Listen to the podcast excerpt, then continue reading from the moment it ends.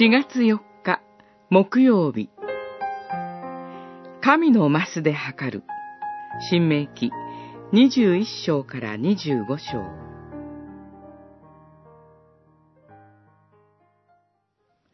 あなたは袋に大小二つの重りを入れておいてはならない。あなたの家に大小二つのマスを置いてはならない。あなたが全く正確な重りと全く正確なマスを使うならば、あなたの神、主が与えられる土地で長く生きることができる。二十五章、十三節から十五節。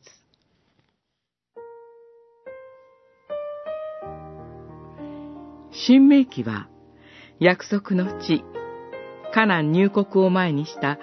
神の民のために、主がモーセに命じられた教えの解き明かしです。定住生活で起こり得る様々な問題、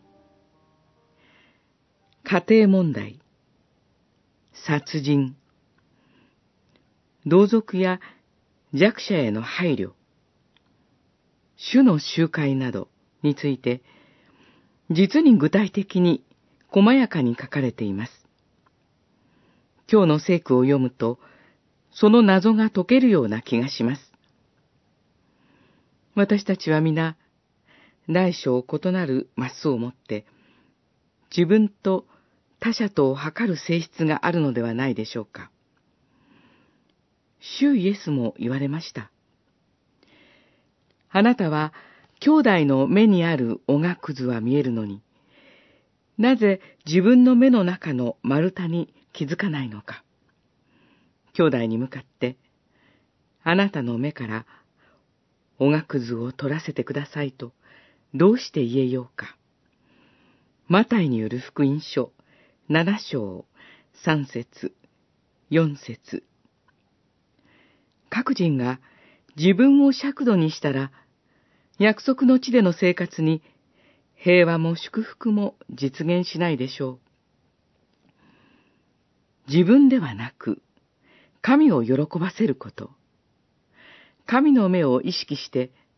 神の見前に生きることを神の民は教えられます。モーセから聞いた教えを約束の地で守り行い、神に従う喜びや平安、祝福された生活を味わうようにと召されているのです。